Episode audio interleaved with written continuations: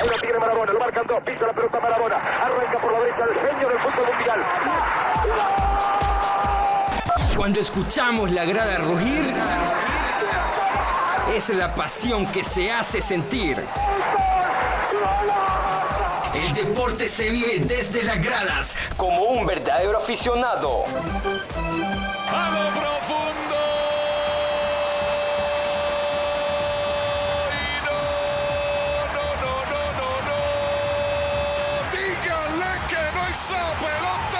Somos los que despertamos emociones y analizamos, el, analizamos deporte, el, deporte, con el estilo de un verdadero hincha.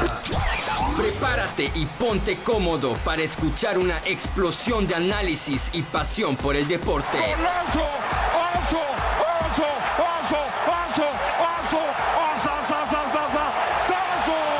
Iniciamos con El Estadio. Comienzan 90 minutos del deporte más hermoso del mundo. Y nos ponemos las pilas, comienza ya.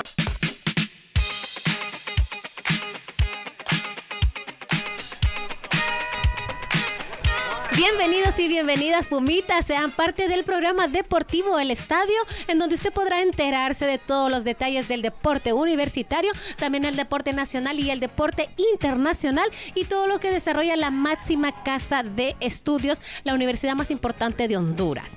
Desde la Casa de los Pumas les saluda Catherine Ramírez junto a mi compañera Ana Rodríguez. Estamos aquí en la cabina de radio ubicada en el piso 9 del edificio Alma Mater. Este miércoles 21 de junio, recuerden, ustedes siempre recuerden que estamos transmitiendo completamente en vivo y puede escucharnos en las diferentes plataformas gratuitas como Spotify, Anchor, iVoox y muchas más. Aquí, buenos días Pumas, también puede escuchar el camerino y puede escuchar muchísimos otros programas. Buenas tardes. Buenas Ana. tardes, Catherine. Fíjese que estoy encantada de estar aquí con usted y con nuestra audiencia, ¿verdad? Gracias por acompañarnos en nuestro programa que aglutina todo el quehacer deportivo universitario de las 11, discipli- de las 11 disciplinas deportivas que la UNA desarrolla a nivel de alto rendimiento. Así es, estamos en el programa El Estadio. Usted continúe con nosotros, aquí puede llamarnos, aquí puede escuchar. Va a tener siempre un entrevistado que ya pronto se lo vamos a presentar, que tenemos acá en cabina, siempre tenemos para hablar sobre el deporte. No se pierda el tema que tenemos ahorita y nos vamos desde ya al camerino.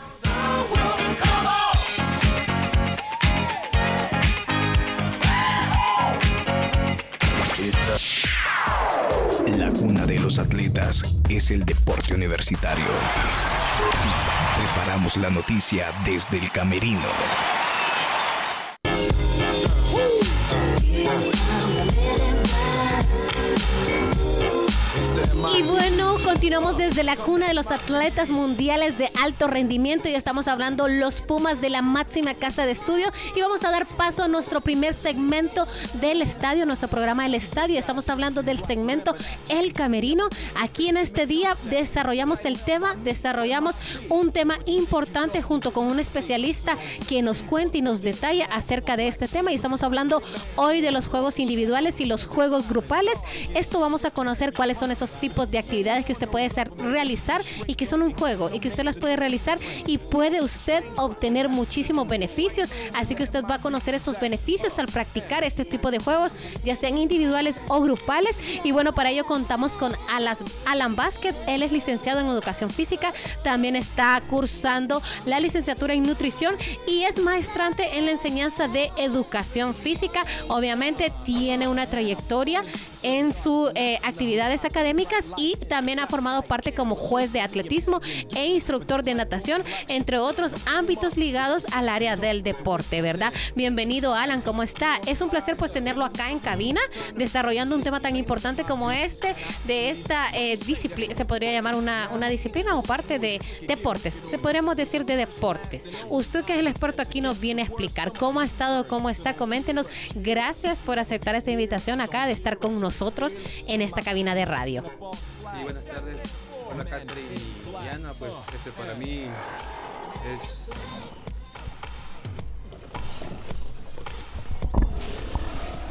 Sí, buenas, buenas tardes. Este para mí es un placer estar aquí y compartir con ustedes sobre el tema de los juegos como tal, individuales y colectivos. este, para introducirnos un poco así, digamos, casi todos los deportes, en su mayoría, iniciaron siendo un juego. Un juego es una actividad que hace el ser humano con el fin de entretenerse y divertirse. Cuando ya al juego se le ponen reglas más estrictas y se pone un árbitro y se busca un espacio como tal, ya pasa a ser un deporte. Así que todos los deportes al principio empezaron siendo juegos. Oiga bien, Ana, ¿cómo iniciamos, cómo nos introduce él al tema de saber cuál es la definición de un juego, verdad? Y conocer. Iniciando un juego. Sí. Imagínense, es cierto porque uno mm, inconscientemente cuando agarra algún tipo de objeto y comienza a jugar con eso, ya comienza a ser como una parte física, una Sí, actividad, una física, actividad física. para uno. Sí, pues, si usted lo ve del el nacimiento, desde que estamos en el vientre, pues eh, el niño se está moviendo y a medida que escucha algunos sonidos, si es de la mamá o del papá, golpea, se, se dice que el primer deporte que practicamos nosotros los seres humanos es estando en el vientre, en el líquido amniótico, que el, el- el niño tiene ese contacto. Lo traemos desde, sí, antes de nacer, Antes se de decir, nacer, sí, sí. en la concepción. Sí, porque el niño tiende a patear, tiende a hacer movimientos, o cuando escucha algún tipo de música, algo específico, entonces sí, la actividad. Entonces aquí es donde respondemos a esta pregunta, que a qué edad usted empieza a jugar. O sea, tiene desde antes de nacer usted puede jugar, ¿verdad? Y pueden y, y empiezan los juegos individuales, ¿verdad? Y ya los juegos grupales, como será que los juegos grupales se afianzan ya en, en la escuela? Sí, como usted lo menciona, pues empezamos jugando desde la concepción porque el ser humano entra en movimiento al escuchar la música, la voz de la mamá o el papá. Y a medida que va creciendo, los juegos van cambiando. Inicialmente, pues usted ve el, comportamiento de un niño y, y es un poco como individualista. Casi por naturaleza, empieza a jugar con sus, sus cubos, con piedras, con tierra, con palos. Hasta con la comida. Ajá. Usualmente lo hace él solo. A medida que va creciendo, pues él aprende a compartir con otros niños. Y aprende a socializar porque ve que no puede estar aislado. Y ahí entran también los, los juegos colectivos, como ustedes los mencionan. Y en este caso ya eh, los tipos de juego pues varían de acuerdo a la edad, ¿verdad? Porque por ejemplo un niño juega con bloques desde pequeño, desde bebé, y ya grandes pues se juegan con pelotas, con cualquier otro equipo o que, que Sí, usted ya tenga. los grupales. Sí. Sí, como ustedes lo mencionan, el, el tipo de juegos, pues existen muchos tipos de juegos, pero un juego que inicialmente comenzamos haciendo son los juegos espontáneos, que usted ve a un niño, que él ve una piedra, cualquier objeto o una hoja, y ya le da, es un valor. Él dice que es dinero, él dice que es un papel, él dice que son es oro, que es comida, agarra la tierra y dice que es café. Y así a medida que va creciendo, pues empieza a desarrollar otro tipo de juegos, ya más complejos. Bueno, y eh, vamos a tratar de recomendarle a los pomitas que nos están escuchando o, a toda esa gente, o sea, cuáles son esos juegos individuales o grupales, ¿verdad? Que se pueden realizar al aire libre y para eh, que pueden aprovechar también. Estamos hablando del entorno natural, de cómo un niño aprovecha. Entonces, ya como, como niños, como adolescentes, como ya personas maduras, ¿cómo podemos hacer de nuestro entorno natural un juego? Sí, digamos, inicialmente, pues si estamos en un hogar, usted con el material que encuentre, cualquiera este puede jugar, es decir, con, con algunas piedras, con, este, con una cuerda, ya se pone a saltar y, o puede jugar tierra, mar, gigante y enano. Y a medida que si encuentra a otras personas, pues el juego aún es más entretenido. Porque a veces individualmente como que se hace más difícil jugar, pero cuando ya encontramos a otra persona que nos acompaña, pues e- es más entretenido. Yo recuerdo una vez en la escuela que iniciamos jugando con una hoja de papel.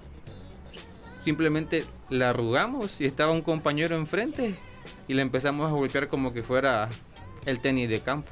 Sí. Con la mano abierta y simplemente uno se deja llevar cuando el juego va dictando naturalmente como la diversión en nosotros. Y aquí, aquí hay un punto importante. ¿En qué momento un juego se vuelve como no un deporte, sino como puede usted de un juego obtener beneficios físicos y mejorar por hasta la salud en general con el simple hecho de usted tener una rutina de hacer un juego. Claro. Imagínese usted que usted sale a un campo aquí y de repente están otros niños y dice alguien dice, este vamos a jugar landa Inicialmente el, juego, aparte de ser social, porque usted comparte con otras personas, está desarrollando la parte física porque empieza a correr y la parte también este, mental porque usted se libera de estar en su casa, de venir del trabajo o de la escuela en el caso de los niños. Y eso es lo que le permite pues a uno encontrar en el juego diferentes canales así como de desarrollo, la parte física, porque empieza la landa, vaya, digamos, y, la landa e, e, es, el juego como que más sencillo y económico del mundo, porque no ocupa usted un recurso como una cuerda, sino que solo la disposición de las personas, luego la parte social, que usted está con otras personas e interactúa con ellos, y ahí la parte psicológica y emocional, porque el ser humano cuando hace una actividad física específicamente, el cerebro e, este, libera dopamina. Y la dopamina se le conoce como el neurotransmisor del placer. Entonces, cuando alguien hace una actividad física y si, es, y si es todavía un juego, pues va a sentir placer por desarrollarlo. Ah, bueno. Pues fíjese que le quiero hacer otra pregunta, Alan. ¿Qué, em, ¿Qué juegos individuales, verdad, recomendarías para trabajar en la resistencia cardiovascular? Sí, digamos, si, si usted lo ve individual, yo diría que la cuerda, saltar la cuerda, algo que uno hacía es competir contra otros, pero cuando estamos solos empezamos a saltar, saltar, saltar y estamos haciendo ejercicio, aunque nos parezca un juego y lo disfrutamos. Lo que hacemos es que una vez, digamos, yo hice 100 técnicas, ¿vale? Las técnicas que usted agarraba un balón y lo empezaba a dominar. Hoy me hice 50, dice usted. Pero tú sientes esa necesidad de superarse a sí mismo. Entonces al siguiente día ya quiere hacer 60, 70 y usted no ve que está añadiendo más tiempo como actividad física o como ejercicio. Simplemente usted quiere superarse a sí mismo jugando. Y de ahí también los juegos colectivos va a depender este mucho de la edad. Porque en el caso de los niños, ellos son como que más sencillos para las reglas. Es decir, no poner muchas reglas, va, porque un niño no, capta mucha información. Entonces, entre más sencillo sea el juego, dos o tres reglas es suficiente. Digamos, en el caso de la landa, las carreras, el jugar escondite, el, el juego de, los quemados. A mí me encantaba ese. ¿A usted le encantaba? Y solo empezábamos mi hermana y yo cuando jugábamos los quemados. Y ahí venía mi vecino. Y ahí venían mis compañeras de la otra el, cuadra. El famoso bate también. Ese. El bate. El bate. Ese otro Capeador. Ah, el capeador le decíamos acá. Sí. Yo lo conocía más por capeador. Capia. Uno decía capia o capeador, ¿verdad? y fíjese que en este caso me pongo a pensar que uno, usted puede revivir también su infancia, pero también puede darle una infancia a su hijo y hace esos juegos tradicionales porque los está reviviendo esos juegos tradicionales que, éramos que eran de nosotros y se los pasa a su hijo y también hace una actividad física, se podría decir, ¿verdad? Porque se está prácticamente ejercitando al hacer por 40 minutos, es lo 30, 40 minutos. Digamos, en el caso de un adulto estaría bien entre 30 y 45 minutos unas cuatro veces por semana. Ya la OMS en, en el caso de los niños recomienda una hora diaria de, actividad física intensa. Es que ellos tienen más para que puedan tener un desarrollo integral en la parte física, emocional y social, pues. Oiga bien, Ana, a uno que uno que es padre, pues uno sí. Eh, es un dato, una hora intensa. No es una hora que usted le puede dar una hora de adulto, es una hora intensa de niño. O sea que yo podría estar 40 minutos con ella y los otros que esté ella solita jugando. Sí. Porque no aguantaría una hora. Saltando la cuerda. No, pero usted ponga, ponga saltando la cuerda, capeador, eh, bate, eh, haga eso una hora usted. Tirar la pelota. Sí, Y va a tener bastante, ella va a tener, va a mejorar su condición física rápido. Definitivamente, ¿verdad? Cuando uno tiene hijos. Pues fíjese, vamos a partir de otra pregunta, Alan. Es que, ¿cuáles son los juegos grupales más populares, verdad? Para mejorar la fuerza y la resistencia muscular, tanto en, en niños como en adolescentes y adultos.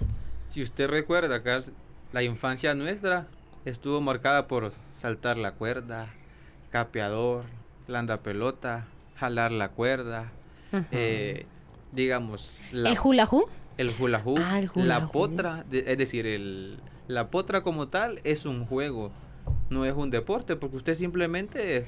Porque no hay reglas, no hay un ganador. Sí hay un ganador, pero no hay así como reglas como tal, no hay árbitro, entonces es una potra.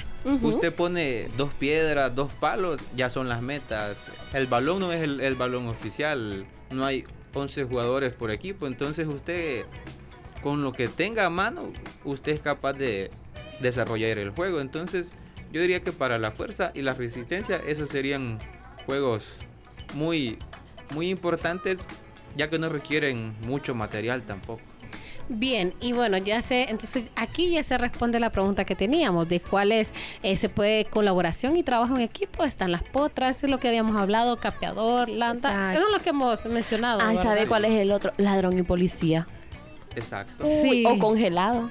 Escondite también, que era el candarito. Sí, yo me escondía bajo de los carros. Sí, y ese es trabajo en equipo, porque si usted se escondía entre dos, ahí estaba, de que no los encontraran a los dos, ¿verdad? Exacto. O cuando usted estaba jalando la cuerda. Usualmente lo hace en equipos. En, en grupos. Ahí usted forma su, su equipo, su, se podría decir su marita, ¿verdad? Aunque suene raro. Sí, suene raro, pero sí. Pero sí, uno le se aplica, se aplica. ¿Verdad? Se aplica aquí.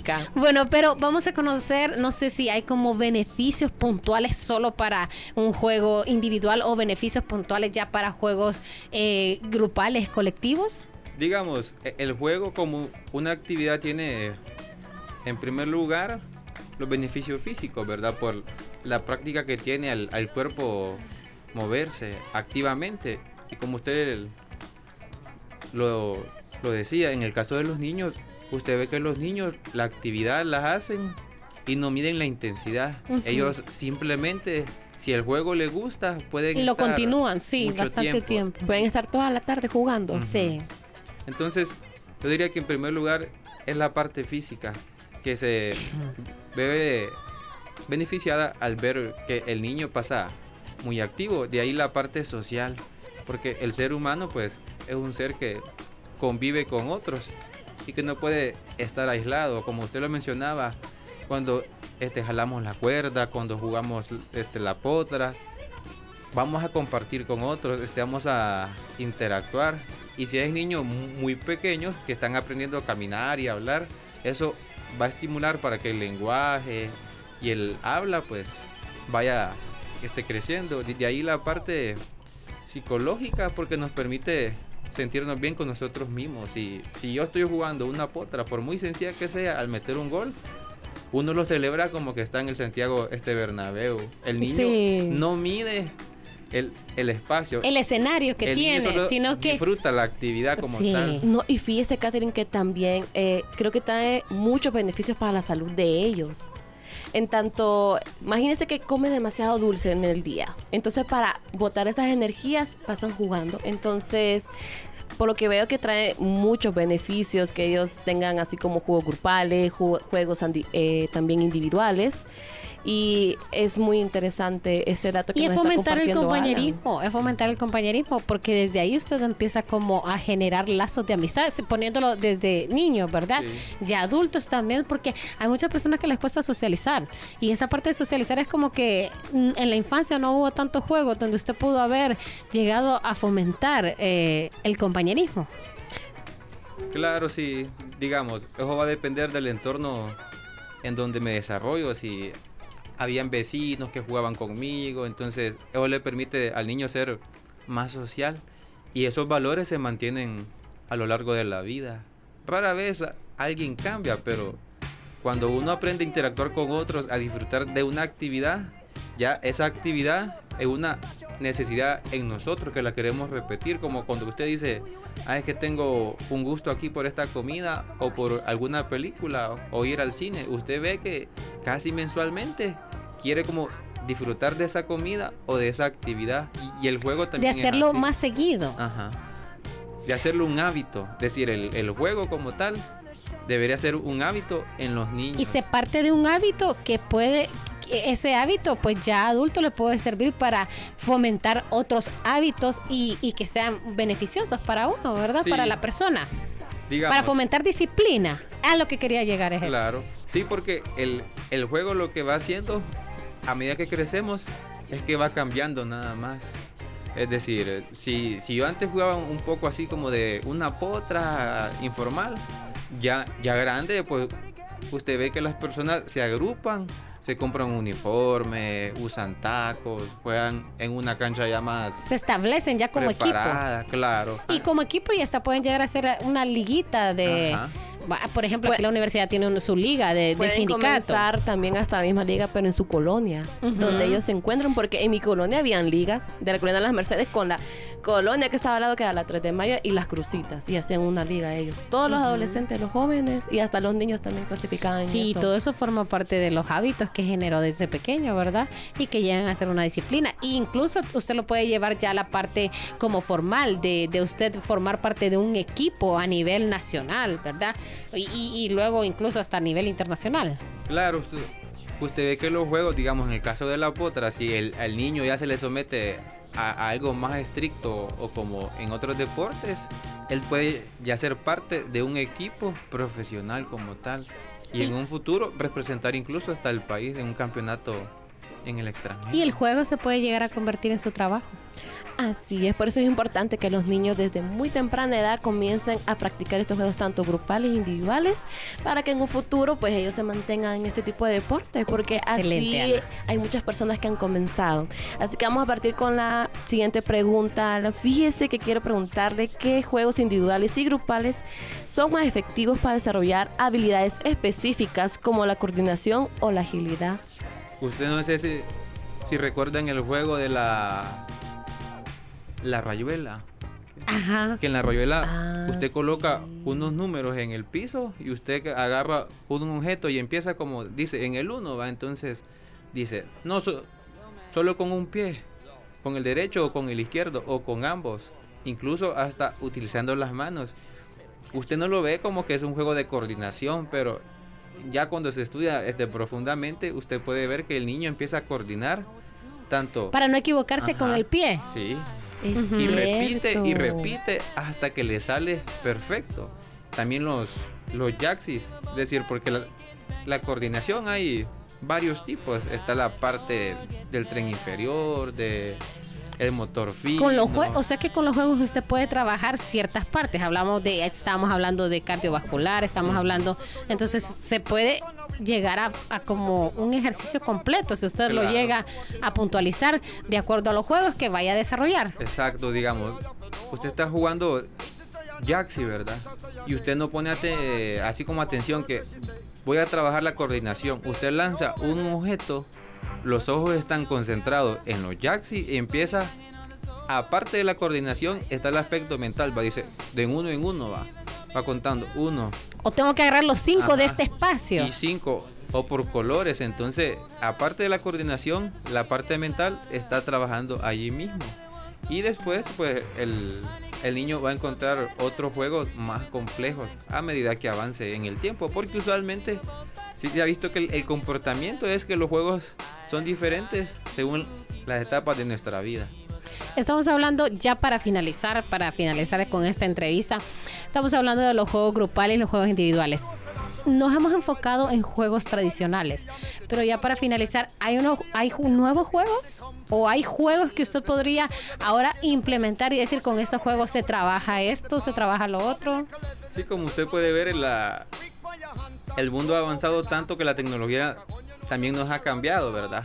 Recuerdan que hace un tiempo salió un juego, un videojuego que era de bailar con una consola. Ah, Entonces, sí, Just Dance. Aparte de entretenerse, pues usaba, es una plataforma con sensores que le indicaba derecha, izquierda, adelante, atrás, las manos, izquierda, derecha. Y así estábamos viendo que el, ha venido a beneficiarnos en algún sentido la tecnología. También yo, podría decir que los jóvenes ahora este, comparten un poco más en el sentido de, que están, están lejos algunos, pero se conectan a alguna plataforma y comparten algún videojuego. Ya la, juegos así como un, poquito más físicos, vemos que el que siempre la potra es como una actividad ya casi como Eh, eh, es como un, mandato perpetuo, se podría decir, así como, muchas veces lo dicen. Es una, sí, Es, ley, es ley. Sí, y, y, otros juegos que no son tan activos como el Uno, el Jenga. Eh, es decir, estos juegos, a pesar de, que no trabajen la parte física, sí estimulan otros aspectos del, del, cerebro. sí. del cerebro. Sí, y hay muchos juegos que en mesa que usted puede hacerlos grupales. Individuales y grupales. El Jenga se puede jugar individual, pero es mucho mejor también grupal uno normal lo disfruta siempre más grupal. Bueno, este, este programa, este segmento del camerino nos acaba como de, recordar nuestra infancia y de como retomar esos juegos que hemos olvidado, ¿verdad? Sí. Y que los pongamos en práctica, ya sea con nuestros hijos, con nuestros amigos, en alguna reunión que tengamos y que se pueda hacer posible con nuestros familiares en esas reuniones familiares que uno hace y a veces no tiene de qué hablar. el celular a un lado sí. y mejor traer un juego de mesa Como esos momentos donde uno dice, quiero liberarme del celular, dejarlo atrás y es donde usted puede retomar, volver a su infancia, recordar los viejos tiempos. Claro, y, casi así como para el cierre, uno a veces como que olvida los, las cosas que hacía en, algunas circunstancias, digamos. Es que ahorita que lastimosamente el problema de la luz, ustedes se han fijado que nos quedamos sin energía eléctrica a veces en la noche, ¿va? Y tradicionalmente ese tiempo cuando yo estaba Pequeño. Pequeño. Recuerdo que se usaba como para usar una candela y usar las manos para hacer sombras. Ajá. Eh, oh, sí, pero. Para contar historias, cuentos. Esos son quizás eh, actividades no tanto activas, pero sí. Ante la adversidad buscar esa como resiliencia, ¿verdad? Y bueno, nosotros aquí estamos em, en este, muchísimas gracias Alan Vázquez por estar aquí con nosotros, eres licenciado en educación física y estar aquí con nosotros. Y nos acaba como de remover muchísimos eh, recuerdos, muchísimos recuerdos y de sobre todo conocer más a profundidad, porque usted podría decir, con un juego yo solo lo hago, pero con un juego usted aprende muchísimas cosas, se beneficia, obtiene esas eh, cosas importantes a su vida, ¿verdad? Y mejora su salud. Hasta su salud puede con un simple juego, ¿verdad? Y aparte la unión familiar. Muchísimas gracias, Alan, por estar aquí con nosotros. Y ahora vamos a continuar con este programa El Estadio. Y ahora nos vamos a nuestro segundo segmento que estamos hablando, que es el segmento de la hinchada. Y usted aquí va a conocer más a profundidad este tema que estamos hablando sobre los juegos. Eh, grupales e individuales. individuales. y colectivos, como dijo nuestro entrevistado Alan. Nos vamos ahora a esa siguiente entrevista.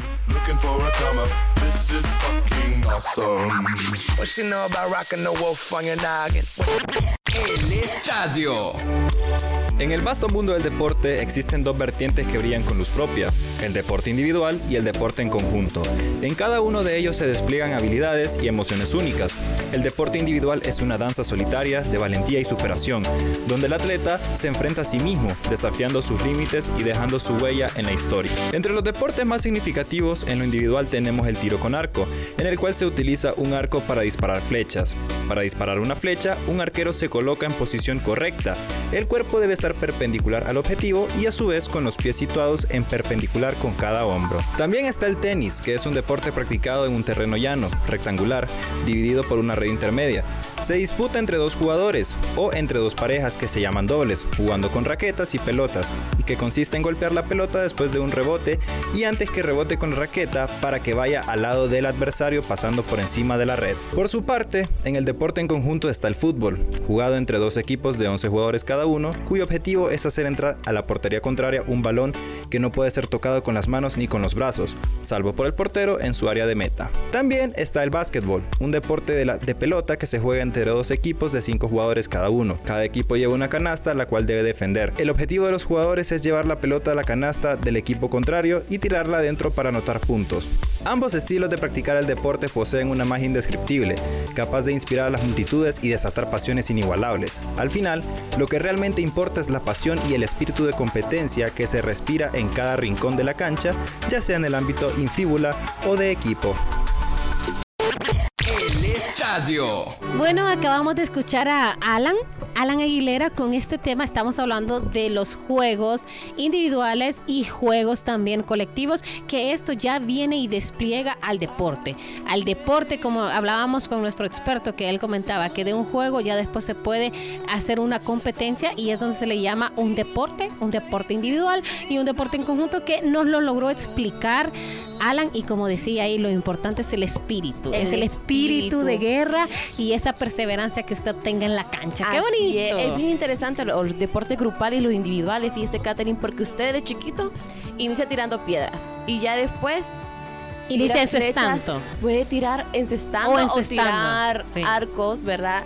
Que es un juego, bueno, es un deporte muy interesante y que yo he querido practicar desde muy joven, le diré. Y que aquí usted lo puede practicar en la Villa Olímpica, se encuentra con las flechas, ya sabía usted. Y que no es muy común porque usted conoce vaya a la universidad, imagínese la universidad tiene 11 disciplinas deportivas, a esas 11 se apega, que son baloncesto, eh, tenis de mesa, ajedrez, fútbol, futsal, natación, karate, taekwondo, ahí se las mencioné, creo la mayoría. sí, la mayoría. Ahí está la mayoría. Y esos como boxeo, como otros escalada y montañismo son cosas que también los viene introduciendo, pero 11 disciplinas tiene, pero es, también está la Vía Olímpica donde usted puede practicar esos otros deportes. Esos otros deportes ya individuales, ¿verdad? Bueno, ahora, ¿le parece si nos vamos ahora a nuestro último segmento, que es el del programa El Estadio? Y ahora vamos a conocer una entrevista, porque siempre nos gusta tener ya los estudiantes, ya eh, un alumno, ya un atleta, alguien que, una experiencia que ya lo haya practicado, que ya nos comente y nos va a dar la diferencia entre un deporte individual y un un deporte eh, colectivo, si los ha practicado, cómo se ha sentido en cada eh, espacio que él estuvo practicando. Entonces ahora vamos a conocer esta entrevista. Está hecha por usted, ¿verdad, Ana? Así está, y conjunto con mi compañera también, Alisa Bendaño. Pasamos al Oxide. Vaya pues. El estadio. Se calcula que existen aproximadamente unos 250 deportes, algunos muy conocidos y otros practicados solo por pequeños grupos y por lo tanto casi desconocidos. En esta edición te contamos algunos detalles interesantes y curiosidades que seguro te sorprenderán tanto como a nosotros. Por deportes individuales se entiende aquellas prácticas o disciplinas deportivas que no requieren de acompañamiento para llevarse a cabo, es decir, que pueden realizarse en solitario. En ellos, el competidor no rivaliza con otros, atletas o practicantes, sino consigo mismo, con sus tiempos registrados, con su trayectoria total o con su tiempo de aguante, o con otras capacidades personales de las que depende el deporte en cuestión. Mientras, los deportes en grupo son aquellos que reúnen a un determinado número de jugadores en una misma competición, pero estos no forman equipos entre sí. Por ejemplo, el boxeo también se refiere al tipo de deporte en donde la prueba se realiza entre dos equipos rivales. Tenemos la experiencia de un atleta donde nos comparte su opinión. ¿Cuál es la diferencia entre estos dos tipos de deportes? La diferencia que hay en un deporte de equipo que individual es que hay más motivación, eh, más trabajo en equipo, ya no se enfoca solamente en uno, sino en el equipo, que ganemos todos. En el individual trabajamos más para nosotros, para ser mejores que los demás, para ganar méritos propios. No quiere decir, ¿verdad?, que uno pierda la motivación, pero en un equipo eh, se enfoca en, en todo. En ser un buen compañero, ser un buen líder, eh, en, aportar un grano de arena, un grano de arena para que el equipo pueda salir adelante, lograr la victoria y los títulos. Un dato curioso sobre uno de los deportes individuales más practicados es la natación. Este te permite quemar más calorías que los deportes que se practican fuera del agua.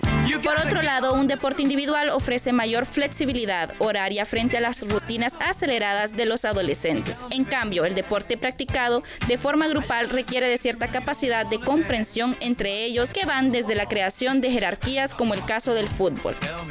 Ya sea si practicas el deporte individual o grupal, se debe reconocer las diferencias de cada uno y lo que aporta para el desarrollo de capacidades mentales, atléticas y deportivas.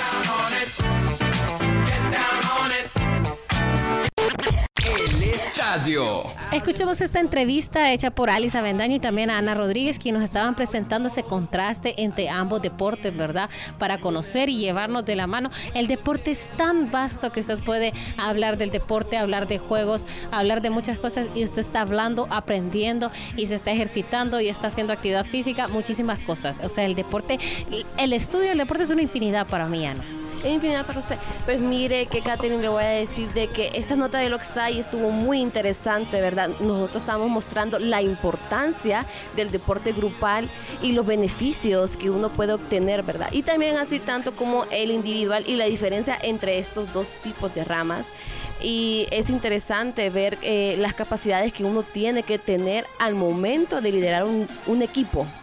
Un equipo porque es individual. Y cuando ve, es grupal. Y cuando usted está individual, es usted mismo. Usted mismo tiene que motivar. usted mismo tiene que salir adelante. Porque a veces si usted no está motivado, usted quien lo motiva es su compañero y es el que le da los ánimos y él como que hagámoslo por el equipo. Exacto. Pero cuando está usted solo, cuando le toca, digamos, hacer un deporte, atletismo, que usted tiene que hacer ese salto solo usted. Imagínese que un estudiante de aquí de nuestra máxima casa de estudios, de cuando vaya a presentarnos a nosotros a unas Olimpiadas, entonces ahí es donde ella lleva todo ese cargo y esa fuerza y esa valentía de practicar el deporte individualmente. Por eso es importante estas tus ramas. Bueno, este ha sido el programa de hoy, el estadio. Gracias Ana por habernos acompañado aquí, también a nuestro entrevistado Alan Vázquez, porque siempre nos llevamos muchísima información y usted puede conocer más acerca de un tema, un tema tan puntual, un tema tan importante. Y entonces aquí usted va a conocer todos los detalles, todas esas aristas de lo que lleva un tema deportivo. No se pierda el estadio todos los miércoles en punto de las 2 de la tarde y usted puede escucharnos también en las diferentes plataformas de Anchor, Spotify, iBots y muchísimas más. Plataformas gratuitas donde usted puede escuchar. Solo ponga en el buscador Podcast Una y ahí va a encontrar todos los programas que tenemos. Este es uno de ellos. El estadio también puede encontrar, como lo decía en el inicio, Buenos Días Pumas, Puma, el punto clave, el informativo, aspectos juveniles. Ese le va a gustar muchísimo, así que también los motivo a que sintonicen nuestro programa. Así es, puede sintonizarnos. Nos vemos hasta el próximo miércoles. Se despide ustedes, Catherine Ramírez, junto a mi compañera Ana Rodríguez. Hasta luego.